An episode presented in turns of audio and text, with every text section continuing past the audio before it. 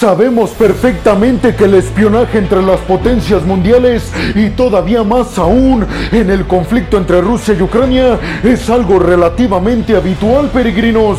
Pues vamos a empezar con esta noticia que viene desde Alemania. Alemania arresta militar sospechoso de espiar para Rusia. Abróchense los cinturones peregrinos porque en el video del día de hoy precisamente vamos a arrancar con este tema que tiene que ver con que los alemanes se dieron cuenta de que un funcionario de alto rango militar en Alemania estaba espiando para Rusia. Así lo anunció el canciller alemán Olaf Scholz. El ejército alemán pudo identificar a un funcionario que trabajaba dentro del ejército de Alemania, precisamente viendo itinerarios y la llegada y salida de poderío militar a Alemania. Básicamente, peregrinos, era el funcionario en Alemania encargado de abastecer de poderío militar al ejército alemán, pues precisamente el ejército alemán identificó que este funcionario acudió en varias ocasiones al consulado general de Rusia en Bonn, Alemania, y a la embajada rusa en Berlín, y supuestamente asegura el ejército alemán durante estas visitas, este funcionario le ofreció sus servicios para espiar a favor de los rusos. El funcionario militar estaba encargado, como ya se los dije, peregrinos, de un departamento que estaba a cargo de todo el equipamiento militar y tecnológico que utilizaba el ejército alemán, pero además estaba encargado de corroborar todo el poderío militar que llegaba a Alemania desde Estados Unidos para enviárselos a los ucranianos. Por eso asegura la inteligencia alemana, tal vez este funcionario sabía perfectamente que teniendo esta información en sus manos del poderío militar que llegaba desde Washington hasta Alemania para después enviárselos a los ucranianos, pues sabía, dice el ejército alemán, que esa información le iba a interesar muchísimo a todos los rusos. El funcionario ya ha sido arrestado y el arresto se produjo después de que fue registrada por parte de la policía alemana su domicilio y además sus oficinas. El funcionario ha sido identificado como Thomas H. y ha sido identificado como un ciudadano alemán. La fiscalía detalló perfectamente los movimientos de este funcionario alemán, asegurando que a partir del mes de mayo de este año 2023 acudió en repetidas ocasiones a consulados y embajadas que tiene Rusia en el territorio alemán y que ahí tuvo conversaciones de alto nivel con funcionarios de la inteligencia rusa. El funcionario alemán detenido ya compareció el día de hoy ante un juez en Alemania y este dijo que tenía que ser aprendido y puesto a disposición de prisión preventiva, precisamente peregrinos, para evitar que se fugue. Esto mientras se lleva a cabo su juicio por alta traición al ejército alemán. Les recuerdo peregrinos que ya en el año del 2022, y esta fue una noticia que yo les informé en su momento, fue detenido otro funcionario alemán, este encargado del Servicio Federal de Informaciones Militares del ejército alemán. Había sido ya detenido este funcionario por alta traición a Alemania para espiar precisamente a favor de Rusia. Algo parece ser que se está repitiendo mucho en el interior del ejército alemán. Espionaje a favor de Rusia y en contra de Alemania. Precisamente Olaf Scholz, el canciller alemán, dijo que le preocupa muchísimo, primero y obviamente que estén espiando a favor de Rusia en Alemania, pero también le preocupa mucho que pareciera ser que varios funcionarios alemanes son los que van a buscar a los rusos para espiar para ellos. No es Rusia realmente, así lo dijo Olaf Scholz, quien busca a estos alemanes para espiar a favor de ellos. Simplemente acepta Rusia las ofertas de estos funcionarios alemanes de espiar para ellos. ¿Ustedes qué piensan, peregrinos? ¿Creen realmente que este funcionario alemán encargado de verificar todo el equipamiento militar y tecnológico que recibía el ejército alemán y además de verificar todo el poderío militar que llegaba a Alemania desde Estados Unidos y que iba a ser enviado a Ucrania, ¿creen realmente que dio información valiosa a los rusos? Y sobre todo les preguntaría, ¿creen que Rusia tiene expandidos sus tentáculos de esta forma en todos los gobiernos pertenecientes al bloque de la OTAN? Yo soy Alejandro Peregrino, aquí arrancamos. Bienvenidos a un nuevo video de geopolítica en el cual, como ustedes ya saben, les voy a platicar lo más importante que ha acontecido a niveles diplomáticos y geopolíticos alrededor de todo el mundo. 12 desaparecidos después de una explosión en una fábrica al noroeste de Moscú. Y vamos vámonos rápidamente con esta noticia, peregrinos, que tiene que ver con Rusia y al parecer un grave problema que tiene el ejército ruso. Esto después de que se diera a conocer la explosión en una fábrica cerca de la capital rusa, Moscú. Una explosión que ha dejado hasta estos momentos 12 personas desaparecidas, una persona sin vida y cerca de 60 personas lesionadas. Una fábrica de electrónica cerca de Moscú, peregrinos, fue la que explotó. Investigación rusa en estos momentos está asegurando que la explosión se originó debido a un montón de pirotecnia que estaba almacenada en una de las bodegas de esta fábrica. Aparentemente, la explosión fue causada a partir de esta pirotecnia que llevaba almacenada ya mucho tiempo en la fábrica. Y ustedes seguramente se estarán preguntando por qué Peregrino está diciendo que la explosión de esta fábrica podría afectar y mucho al ejército ruso. Pues escuchen bien esto, peregrinos.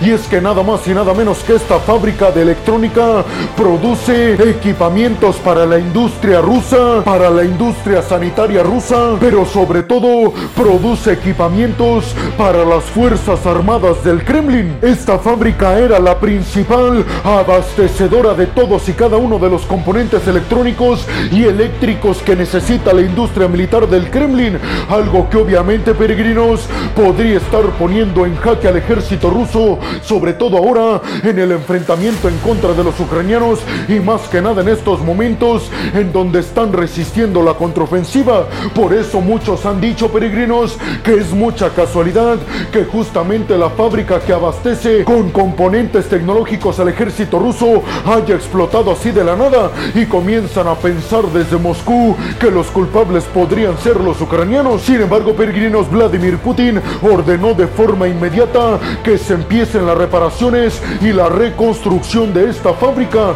para evitar que se quede el ejército ruso mucho tiempo sin estos componentes que producían en esta fábrica de electrónica. ¿Ustedes qué piensan, peregrinos? ¿Creen realmente que el ejército ruso podría estar en jaque debido a que ya no va a recibir todos estos componentes electrónicos a partir de esta fábrica? Y sobre todo les preguntaría, ¿ustedes creen realmente fue un accidente o fueron los ucranianos como algunos aseguran desde el Kremlin? Ucrania anuncia un corredor humanitario, esto para los barcos atrapados en los puertos del Mar Negro en Ucrania. Y vámonos rápidamente con esta noticia, peregrinos, que tiene que ver con que los ucranianos acaban de anunciar la creación de un corredor humanitario seguro para que buques que habían sido abandonados en los puertos ucranianos desde que dio inicio la invasión de Rusia a Ucrania en el año pasado en febrero puedan transitar y salir de los puertos ucranianos en donde, repito, peregrinos, han estado atrapados. Este corredor humanitario permitiría a buques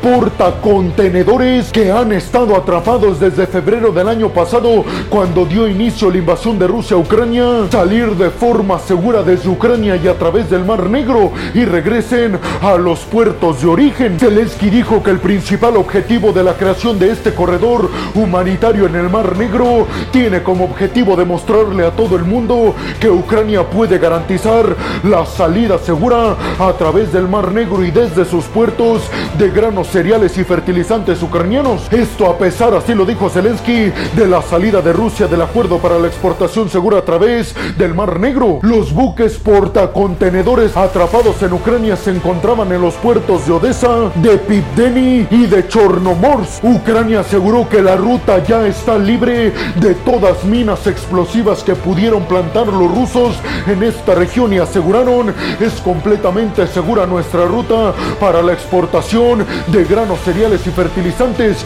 y lo vamos a demostrar con la salida de estos buques portacontenedores atrapados en nuestros puertos. Aseguró Zelensky que Ucrania ya tiene todo listo con medidas de alta seguridad, específicamente cámaras de vigilancia, sistemas de defensa aérea y un sinfín de militares ucranianos dispuestos a defender los buques que atraviesen esta ruta segura humanitaria. En estos momentos peregrinos, la Organización Internacional Marítima está analizando si Ucrania pudiera exportar de forma segura granos, cereales y fertilizantes a través de esta ruta humanitaria segura fabricada por los ucranianos a través del Mar Negro. La Organización Internacional Marítima está analizando sobre todo peregrinos si es seguro la exportación exportación de granos y cereales a través de esta ruta sin Rusia en el acuerdo para la exportación segura a través del Mar Negro. ¿Ustedes qué piensan, peregrinos? ¿Creen realmente que Ucrania pueda garantizar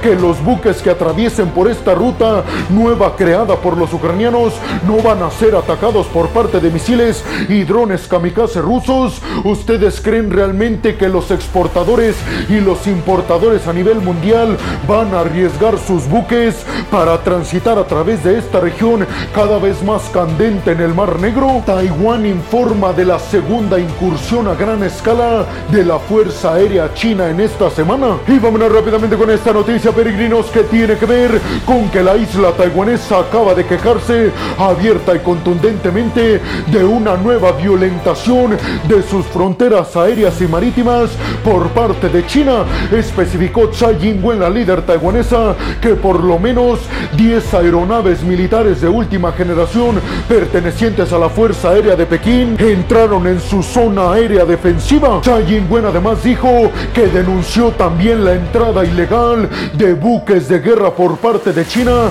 en sus aguas territoriales. Según las autoridades militares taiwanesas, estos buques militares chinos junto a los aviones militares estaban realizando ejercicios militares a gran escala enfocados en la preparación de un combate marítimo y aéreo, obviamente en contra de las defensas de la isla taiwanesa. La isla taiwanesa, les recuerdo peregrinos, que ha estado insistiendo en que Pekín está incrementando sus actividades hostiles militares alrededor en cuanto al espacio aéreo y marítimo de la isla taiwanesa. Asegura Tsai Ing-wen, todo lo están preparando como plan para invadirnos y nadie nos está haciendo caso. Sin embargo, peregrinos, por su parte China argumenta que ellos no tienen que pedir permiso ni a niveles aéreos ni marítimos para estos ejercicios militares, ya que ellos consideran a la isla taiwanesa y por ende a sus aguas territoriales, a su espacio aéreo como parte integral de Pekín. Entonces China dice,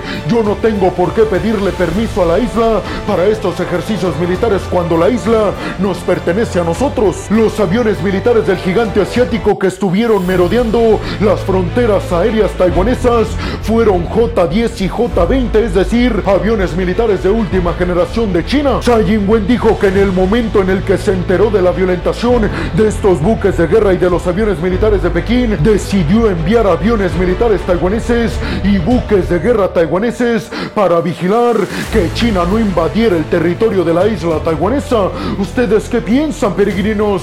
¿Cuál será la intención de Pekín con todos estos ejercicios cada vez más crecientes y constantes alrededor de la isla taiwanesa? ¿Creen como aseguran varios aliados occidentales y la propia Tsai Ing-wen, la líder taiwanesa, que China se está preparando para invadir a la isla? Y sobre todo les preguntaría, peregrinos, ¿creen que China tiene razón de que ellos no tienen por qué avisar, ya que se considera la isla taiwanesa parte íntegra del territorio de Pekín, aunque sí con excepciones de gobernanza y de sistema económico en la isla? Ecuador se encuentra en shock después de la muerte del candidato presidencial Fernando Villavicencio. Y vámonos rápidamente con esta noticia, peregrinos, que tiene que ver con que Ecuador está colapsado en cuanto a las emociones que ha dejado en el país ecuatoriano la muerte en manos del crimen organizado por parte del candidato presidencial de derechas Fernando Villavicencio. Esto peregrinos a solo menos de dos semanas de las elecciones. Villavicencio siempre se ha identificado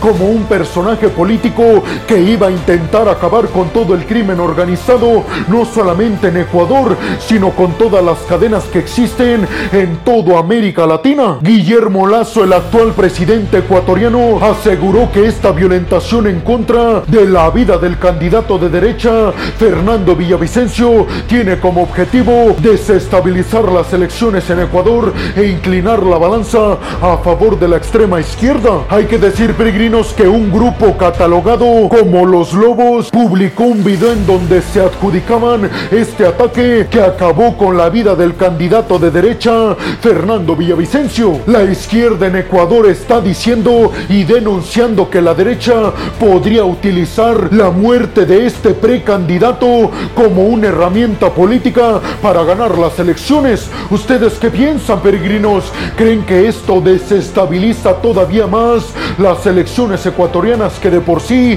ya vivían una polarización gigantesca y sobre todo les preguntaría, peregrinos, ¿qué creen que haga Guillermo Lazo? ¿Creen realmente que la izquierda tiene razón sobre el hecho de que la derecha va a pretender utilizar esta muerte como una herramienta política para obtener la victoria? Misión militar estadounidense en Níger en foco después del golpe de Estado. Y vámonos rápidamente con esta noticia, peregrinos, que tiene que ver con las fuerzas militares estadounidenses que están en Níger, ya que se está poniendo en duda su permanencia en el territorio nigerino. Estados Unidos en estos momentos mantiene 1.100 tropas en el territorio nigerino y han ayudado, según las estimaciones internacionales, a combatir a los extremistas islamistas en esta región. Además, Estados Unidos ha utilizado estas tropas para entrenar a los nuevos militares en el ejército nigerino. Operan a través de dos bases militares estos militares estadounidenses en Níger, en donde llevan a cabo misiones con drones militares de última generación precisamente para acabar con los extremistas islamistas en esta región. Estados Unidos dice que no ha recibido ninguna petición oficial por parte de los militares golpistas en Níger para que Estados Unidos saque estas tropas. Parece ser peregrinos que el enfado de Níger no es con Estados Unidos y con los demás aliados occidentales, sino única y exclusivamente en contra de Francia, ya que ha sido el país que colonizó a Níger en el pasado y que en estos momentos todavía tenía muchísima influencia en el territorio nigerino. ¿Ustedes qué piensan, peregrinos? ¿Creen que a Níger le conviene que 1100 tropas de los Estados Unidos permanezcan en su territorio para luchar en contra de los extremistas islamistas en esta región? Y bueno, hemos llegado al final del video del día de hoy, peregrinos. Les quiero agradecer muchísimo todo el apoyo que me dan. Sin ustedes, yo no podría hacer que es lo que más me apasiona en el mundo. Así que muchas, pero muchas gracias, peregrinos. Sin más por el momento, nos vemos en el siguiente video de Geopolítica. Hasta la próxima.